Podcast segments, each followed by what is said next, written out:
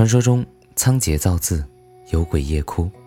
文字在诞生伊始，便蕴含着被泄露的天机，饱蘸着地府的神秘。文字之于笔墨中讨生涯的书生，仿佛五味之于厨匠，在日日的征文主句中，多少能体会并表达出一些神秘天机下的文字趣味。稍抽象的文字，仿佛名山圣水，山水无尽，风里雾里，秋日春日，都有不同。文字无穷，得意失意，少时老时，爱，痴，宽容，生命，幸福，都有不同的含义。老僧初参禅，见山是山，见水是水，后得些智识，见山非山，见水非水。现如今，见山仍是山，见水仍是水。读文字亦如参山水。野史里曾载一山僧，在僧房的四壁画满了西厢故事。来客问他缘由，山僧讲：果物，崔莺莺临去时，秋波那一转。文字每用一次，便多一层意思。数千年文字写下来。每个字汇里都凝聚了无数先人智慧，够你穷尽一生。多少巨著只是略略谈了一个字汇，红与黑只谈了野心，人心枷锁只谈了欲望，大白鲸只谈了勇气。即使被用烂了的文字，也仿佛日日见惯的姑娘。如果你精心仔细体会，绝对不乏美感。比如在宋词里被超高频率使用的“销魂”，不用破，不用损，而用销，那缓慢、隐秘，却一刻不停、不看细思量的刻骨铭心。不是骨，不是肉，而是魂。魂没了，还剩什么？剩下的那些还有什么意义？还有词牌。这些被词人用来用去，不稍稍留意的三字字汇，细细想来都是有情、有景、有境的绝妙好词。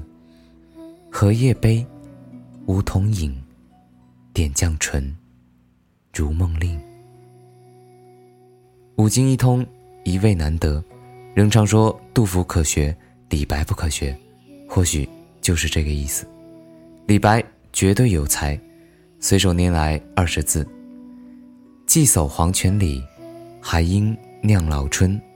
夜台无李白，孤酒与何人？老春是一种美酒。当我念到第三遍的时候，眼泪就流出来了。这几百年来，多少人被这二十个字感动过？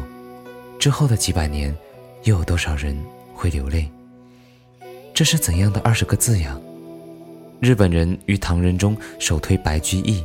也是二十字。绿蚁新醅酒，红泥小火炉。晚来天欲雪，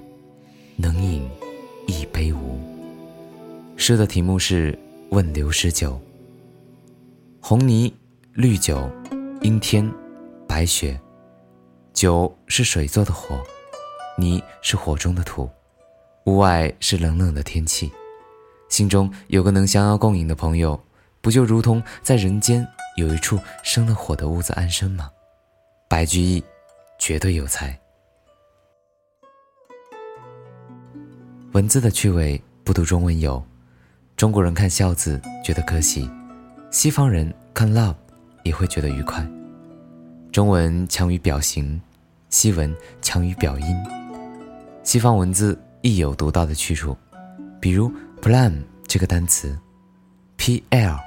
牙齿咬破薄而韧的果皮，um，咀嚼多汁的果肉，味道在嘴里回旋，嗯，好吃。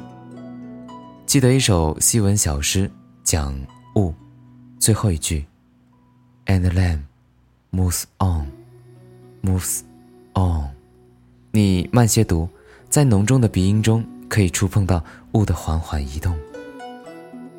古时候没有纸。中国用龟甲兽骨，西方用羊皮。那时候，青灯下的史官、僧侣面对黄卷时，心里是种圣洁的虔诚。他们如果走在今天的街头，看着满街的错字，书摊上满是酥胸大腿的报刊，会觉得是对文字的一种怎样的亵渎呀？